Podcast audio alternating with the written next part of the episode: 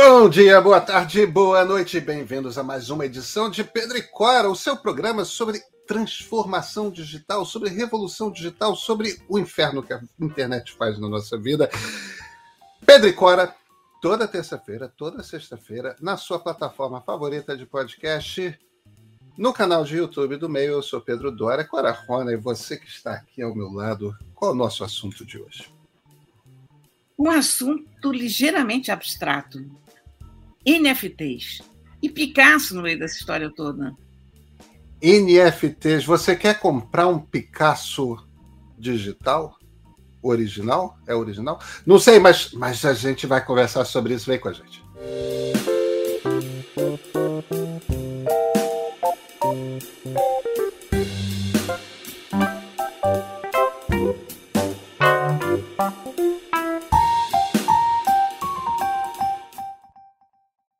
Agora, Juana, me explica essa história de filho e neto do Picasso com NFT? Menino, é uma coisa muito esquisita. É uma notícia que eu li ainda agora que a família Picasso, Marina Picasso e seu filho Florian, quer dizer, Marina é neta de Picasso e Florian é bisneto de Picasso, pretendem vender uma cerâmica do Picasso por NFT. Os dois moram numa luxuosíssima casa em Genebra, onde receberam repórteres, apresentaram partes, não sei nem como é que foi esse processo, mas as pessoas dizem que puderam ver apenas pedacinhos do que eles pretendem vender, porque faz parte do processo esse mistério todo. Ah, então, pelo que eu estou entendendo, é a foto de uma cerâmica do Picasso que será transformada em NFT e vendida para gente que eu acho que não sabe o que é NFT ou que quer surfar ou whatever, porque o NFT, nós já falamos aqui uma vez sobre NFT, ou acho que mais até do que uma vez. É o Non-Fungible Token. É no, a coisa que não é pegável, né? É um... é, a tradução que eles têm usado é tokens não fungíveis. Token é, é, como se fosse uma moeda. É, é uma coisa, né? É, é, é. Enfim, Token, token, até o ponto não tem tradução em português, que se chama token.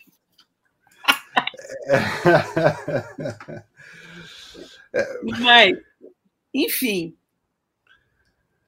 é uma expressão esquisita para um fenômeno que muita gente ainda não entendeu, uh, que está movimentando um dinheirão, isso é verdade, porque eu acho que também no mundo há muita gente que ganhou muito dinheiro com muita facilidade, não tem no que gastar esse dinheiro, o pessoal de área de tecnologia, sobretudo. Então, vai fazer uma coisa engraçadinha, vou comprar lá um NFT por 200 mil dólares, por 100 mil dólares, e, e por que não uma foto, um pedaço de uma foto de uma cerâmica do Picasso? Clara, eu, eu, eu acho, é, acho que a gente pode é, primeiro, explicar para quem está completamente perdido aqui na nossa conversa sobre NFTs, a essas alturas do campeonato, todo mundo já ouviu é, essa sigla, né? É, Non-fungible token, token não fungível, que mesmo a, a, expressão em português não parece querer dizer nada, né? Não faz o menor sentido, faz. Mas eu acho que a gente consegue explicar. O que, que é, é quando a Bitcoin, na primeira criptomoeda foi lançada, ela foi lançada junto com uma tecnologia chamada blockchain. O que é um blockchain? Qual o problema de uma moeda digital? Como é que você faz com que uma moeda digital seja viável? O problema de algo digital é o seguinte: se eu pegar meu WhatsApp e te mandar uma imagem qualquer, uma fotografia que eu tirei aqui de casa agora, Cora, você vai receber essa fotografia e eu continuarei com essa fotografia. Eu vou continuar olhando para ela na tela do meu celular ali no meu WhatsApp. e você terá essa fotografia também. O problema da questão digital é o digital copia. Não é que nem eu tivesse mandando uma fotografia física para você, que eu te mando, boto no envelope, mando pelo correio, você recebe e aí eu deixo de ter a fotografia. Como é que se resolve o problema da moeda? Porque moeda só funciona se eu te mandando um real, eu deixar de ter um real. Então, a maneira como o blockchain, como, como o Bitcoin resolveu isso, foi com uma tecnologia que foi inventada chamada blockchain. O que, que esse blockchain faz? O que esse blockchain é, é blockchain, bloco corrente, né? É uma corrente de pequenos blocos. Então você tem uma Bitcoin, um Bitcoin, e para cada Bitcoin existe um blockchain. E a informação que esse blockchain tem é a seguinte: esta única Bitcoin ela saiu da carteira de Pedro e foi para a carteira de Cora. Como ela tem essa informação atrelada a ela, sabemos que ela deixou de existir na minha carteira e foi para a sua. Agora, se você estiver conversando com sua irmã Laura e passar aquele Bitcoin para ela, a corrente de blocos vai ser incluído um novo elo e esse novo elo vai dizer saiu em tal data da carteira de Cora e foi para a carteira de Laura.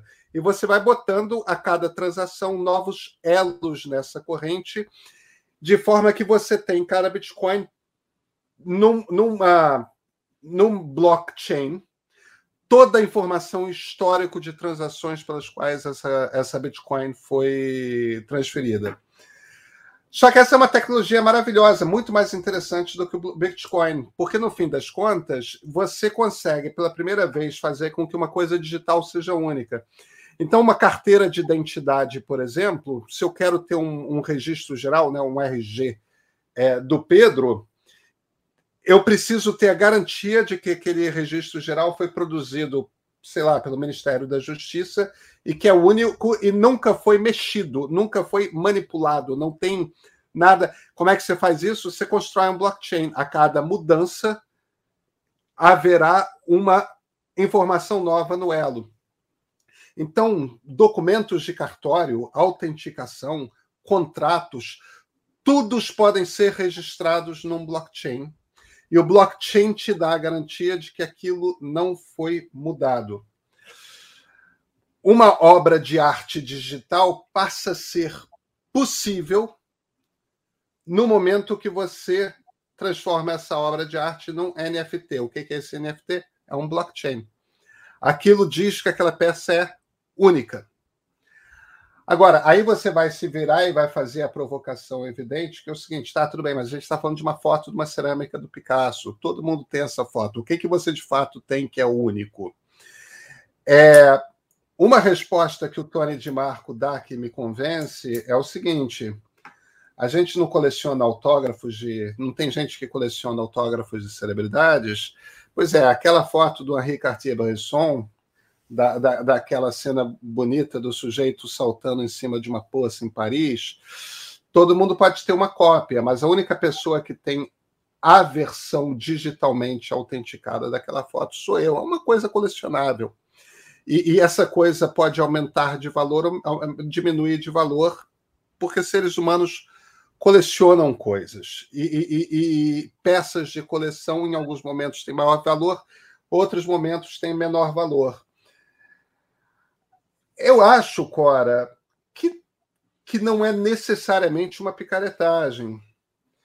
Eu acho que é uma exploração de um mercado novo, de, de algo diferente eu acho que tem uma conversa até mais interessante, não mais interessante, mas igualmente interessante, que a gente pode depois ter, que é sobre a, Web3, né? Que muita gente no Vale do Silício diz que isso vai. O NFT, o blockchain, vai inventar uma internet radicalmente diferente, no qual todos os problemas que nós temos na internet de hoje serão resolvidos. Eu acho que o blockchain resolve muita coisa, sim. Um, o NFT eu te confesso que eu ainda não internalizei NFT. no seguinte sentido, um, quando a fotografia apareceu, as pessoas não aceitavam fotografia porque achavam que não era pintura. E né? não era mesmo. E não era, de fato não era.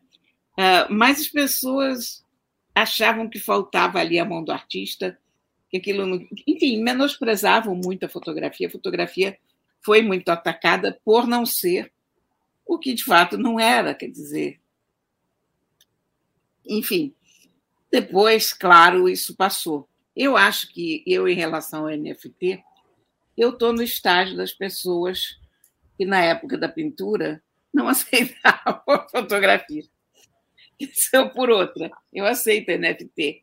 Eu entendo o que é o NFT. Mas eu ainda não. Não é uma coisa natural para mim, sabe?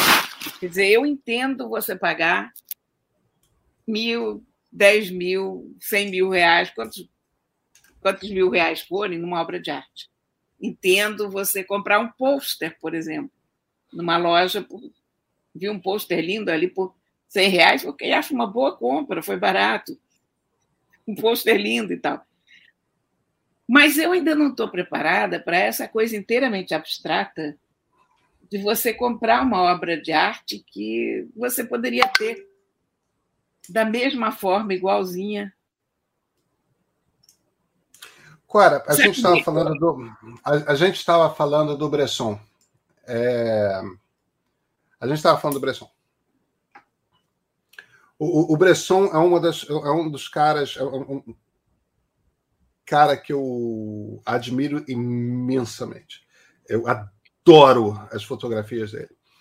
E ele é um dos caras que, que introduziu essa noção de um valor único à fotografia, com a, com a ideia toda dele do flagrante do instante, né? que é uma coisa é. que não é possível na, na não é possível na pintura. O, o, Bresson foi um dos que começou a explicar, é, até pela experiência que ele tinha como fotógrafo, e, e, e, e, um cara que compreendia profundamente de arte e tudo mais, é, composições sofisticadíssimas que ele era capaz de produzir num instante de olhar tal. Eu, uma vez, entrei na, na, no site da Magnum que, que é a agência de, de fotógrafos que ainda é dona dos direitos da obra do Bresson. Entrei no site da Magnum e, e eu, eu, quero comprar é, uma foto do Bresson para ter em casa. Era um troço abissalmente caro. Era um troço muito caro. E, e nem era uma foto particularmente conhecida, não é, era um torso nu de mulher, você só vê um pedaço dele assim com, com na água, é, no, rio. Não era uma foto particularmente conhecida dele, não é uma foto particularmente icônica, também não é uma foto desconhecida, mas era uma coisa assim, milhares de dólares. E, e, e, o que a Magnum dizia era essencialmente: olha, essa foto é ampliada direto do negativo, é, você vê a moldura do negativo, porque era uma maneira como o Bresson dizia que tinha que. É, o, Bresson não acreditava em editar fotografia, né? Você não amplia um pedaço, não, é o quadro inteiro. Então, as ampliações que ele fazia, você sempre vê a moldura do negativo, para provar que é exato que ele compôs no olhar a, a foto. E o pior é que ele usava uma Leica, né? Então ele compunha no olhar em paralax. Ele não, não era uma câmera não era uma câmera reflex que você vê exatamente a imagem que será registrada no negativo, não. Ele tinha que fazer o cálculo no olho do desvio que existia entre o que ele estava vendo pela, pelo, pelo vidrinho da câmera e aquilo que seria registrado pela lente no negativo. Enfim, a gente, a gente fica horas aqui conversando sobre isso. E teve uma hora ali que olhava para aquilo e a própria Magnum vendia o arquivo digital por uma quantidade de dinheiro muito menor. E eu ficava. Fica, por que, que comprar o arquivo digital com alta resolução, que eu posso ir da esquina imprimir no papel que eu quiser, inclusive num papel fotográfico de boa qualidade, é um preço e uma das cópias limitadas feitas diretamente do negativo é um outro preço, mas tipo centenas de vezes mais caro. O que que o negativo traz que o arquivo digital não traz? Eu, eu não sei te responder essa pergunta. Eu, no fim das contas, eu não comprei sequer o negativo. Eu fiquei tão atordoado com a diferença. eu, eu, eu, não comprei nem o arquivo digital. É, de tão atordoado que eu fiquei com a diferença. E, no entanto, é algo que colecionadores compreendem perfeitamente bem. Ninguém vai discutir, ah, não, mas isso aqui é. O, o Bresson só autorizou que, sei lá, 100, 200 cópias fossem feitas em cima desse negativo. Eu sou dono de uma das 200 cópias. Tudo o resto é. É foto da foto, é, é, é reprodução da, da ampliação, é, é, é reprodução de, Eu acho, Cora, o, o que eu quero dizer no fim das contas é que não me parece que tenha nenhuma diferença essa discussão da discussão em relação a NFTs. Ah, não, é a mesma discussão. É a mesma discussão, mas eu também não entendo isso, sabe? Quer dizer, eu entendo um pouco mais a discussão entre negativo e, e a cópia em papel, com o carimbinho da Magma atrás e tal, porque a gente já está lidando com esses materiais há muitos anos. Então, esses materiais, a gente consegue pegar, a gente consegue segurar um negativo, a gente pega aquela foto feita na máquina, e você ainda pensa, ah, eles imprimiram isso lá em Paris. em cima do negativo, de um negativo de um filme que foi revelado pelo Bresson, é, né? 50 mil euros, mas olha, né? Enfim, o que, o que eu acho que talvez eu não tenha, nem você, seja essa, essa coisa do colecionador. O espírito do colecionador que consegue distinguir entre uma coisa e outra. Eu não tenho a necessidade de possuir um troço que é único. A minha necessidade de possuir as coisas é porque elas são bonitas, ou porque me atraem. Quer dizer, eu tenho esses bonequinhos do Pokémon porque eu gosto, mas não porque eu sou a única pessoa que tem os bonequinhos do Pokémon. Então, eu acho que, no fundo, talvez a gente esteja falando sobre dois tipos de personalidade diferentes, né? Quer dizer, a pessoa que faz questão de uma coisa única e a pessoa que se contenta com, com, a, com a beleza da coisa, mas não é tão exclusivista, não quer ter o Picasso na parede, né? Não sei. É, eu acho eu, eu, eu, teria um Picasso na parede, tá? Sim. Um, um quadro, um quadro, um quadro original. Aliás, eu tenho, é... eu tenho Picasso na parede. É uma cópia digital de um desenho é... que eu comprei no Museu Picasso em Barcelona, é, é, que é que é um desenho lindo, é um, é e, e, e, e a cópia é de muito boa qualidade, mas é uma cópia tipo escanearam um desenho é. dele a lápis e imprimiram com muita qualidade numa super impressora, num super papel. E me custou 100 euros.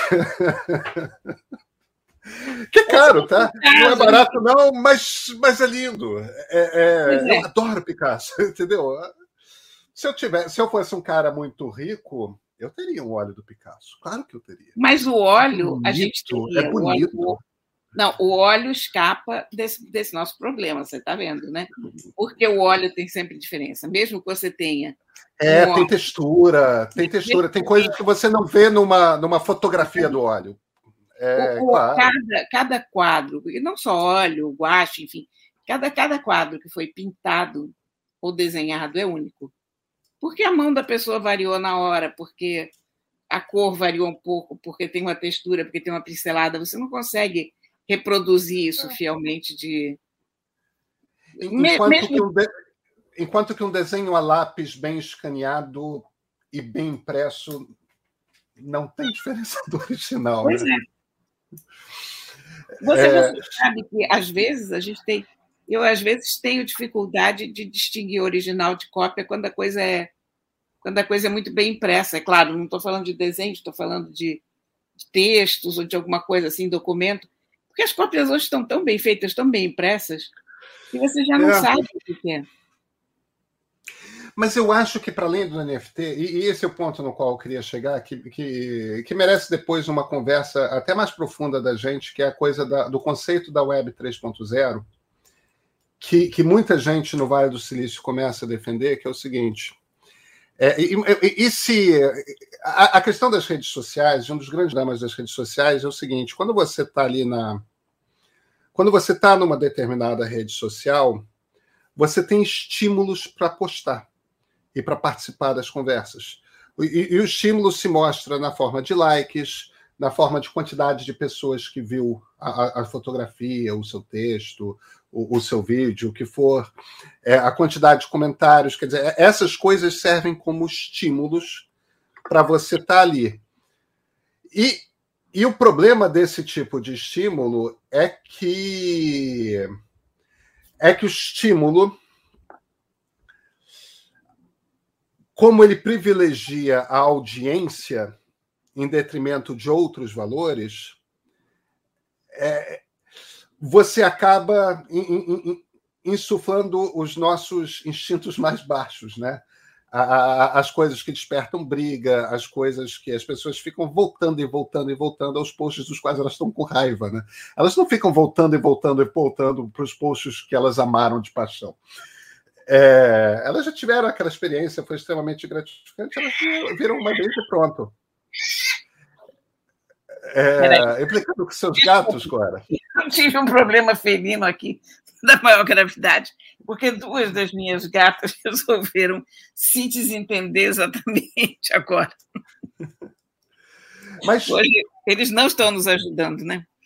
Não tem problema, não tem problema. Eles fazem parte da, é, é, fazem parte da paisagem.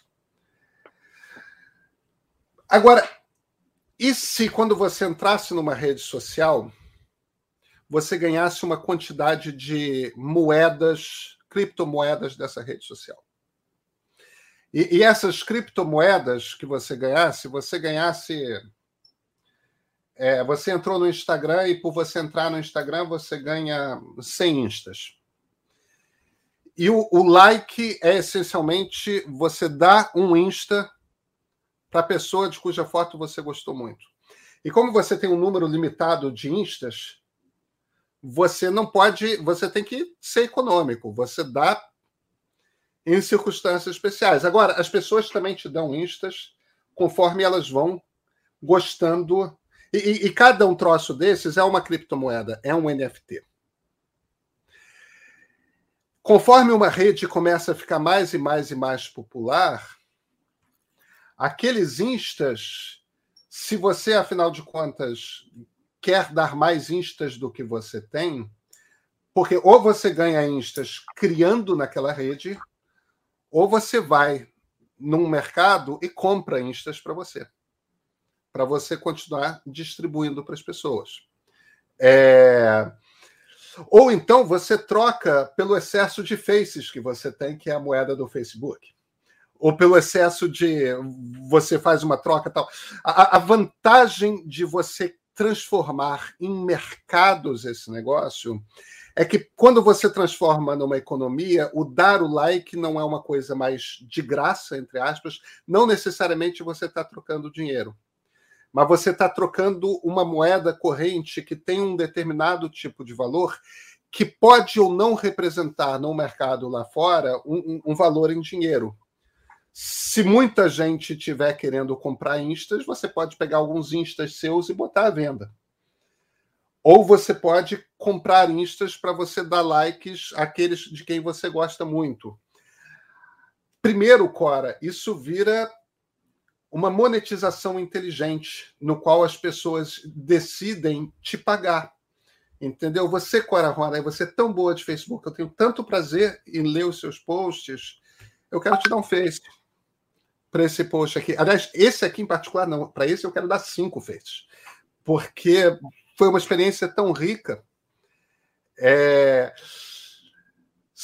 se você começa a blockchainizar, a NFTizar a, a, a internet, a mecânica da rede se torna uma mecânica completamente distinta.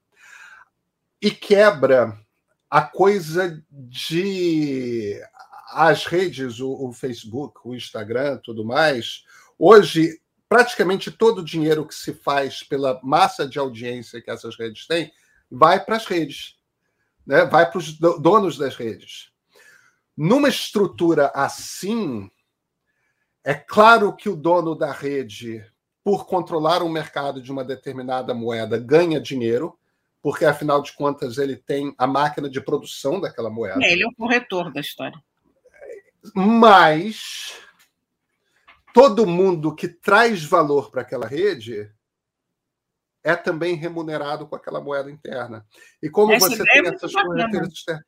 Essa é a ideia da Web 3.0, na qual muita gente acredita que a internet tende a se transformar, e isso muda radicalmente a internet. E quando você para para pensar que o NFT é só um degrau para você chegar a esse ponto, em que você, na verdade, está começando a construir o hábito da o hábito do valor da coisa digital por si, entendeu? É, é, é... Isso começa a construir uma cultura que viabiliza essa web 3.0, que eu acho que agora vai ser uma web muito melhor e muito mais interessante do que a atual. Olha, você já tem os primeiros passos nessa direção na atual web. Você tem no ah. YouTube, em várias lives, você tem gente que paga pelas perguntas. Então, você está fazendo uma live, entra um cara lá, te paga dois dólares, cinco dólares, para que você responda a pergunta dele. Enfim, já se começa a criar essa ideia de que o trabalho na rede, de que o conteúdo da rede vale alguma coisa. Tem muita gente também que trabalha na base do, das vaquinhas, né? Você Isso. assina a pessoa. Um, tem os sites exclusivos, que são os exclusivos para sócios, né? Os OnlyFans. E não são necessariamente coisas sexuais. Né? Sim, é verdade. O próprio OnlyFans tem uma é. quantidade imensa de gente que faz coisas que não envolvem nenhum tipo de nudez, quanto mais sexo, né? Então, então, eu acho que a gente está começando a dar os primeiros passos nisso. E eu torço para eu estar vivo aqui e pegar essa onda, porque meu filho, até hoje, eu só trabalhei de graça para a internet, sabe? Cora, não, ah, mas é, é, é, eu, acho que eu, eu acho que não demora muito, não. Acho que não demora muito, não. Tomara. Nos vemos na sexta, Cora? Sim, senhor. Então até sexta-feira.